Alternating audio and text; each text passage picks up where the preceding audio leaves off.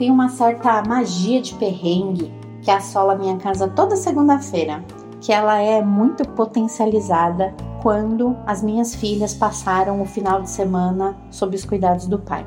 É noite mal dormida, barriga que dói porque comeu um monte de porcaria, o retorno para a rotina com escola depois de um domingo de festa, de bagunça, a saudade por ter passado dois dias longe de mim. Isso se chama cansaço. Quatro e meia da tarde, quando a gente chega em casa da escola na segunda-feira, aquela criança fofinha, linda e angelical de quatro anos vira um verdadeiro gremlin, uma bomba relógio. Quase explode. Eu já nem lembro o motivo porque ela estava chorando. Eu tentei abraçar, não aceitou. Perguntei se ela queria ficar sozinha. Ela disse que sim. Fui pro quarto e ela veio atrás de mim.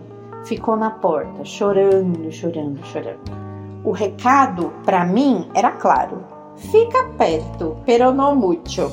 Eventualmente eu olhava para ela e sorria.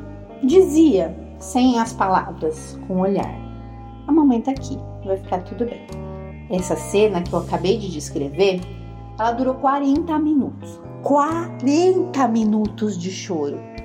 Quando ela se sentiu mais confortável, sentiu que tinha acabado, ela pediu colo, me abraçou bem apertado e entre um soluço e outro dormiu até o dia seguinte tem sido um desafio, mas eu tô aprendendo a lidar com o choro dela, a permitir que ela expresse o que tá sentindo.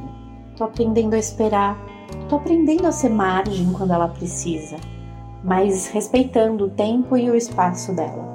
Porque a minha criança interior, que foi silenciada, ela esbravejava. Faz ela parar, para de chorar, então, lidar com o choro dela também é um exercício de acolhimento da minha criança ferida. Nessa segunda-feira, eu estava nutrida física e emocionalmente. Eu estava calma e paciente. Eu tinha descansado.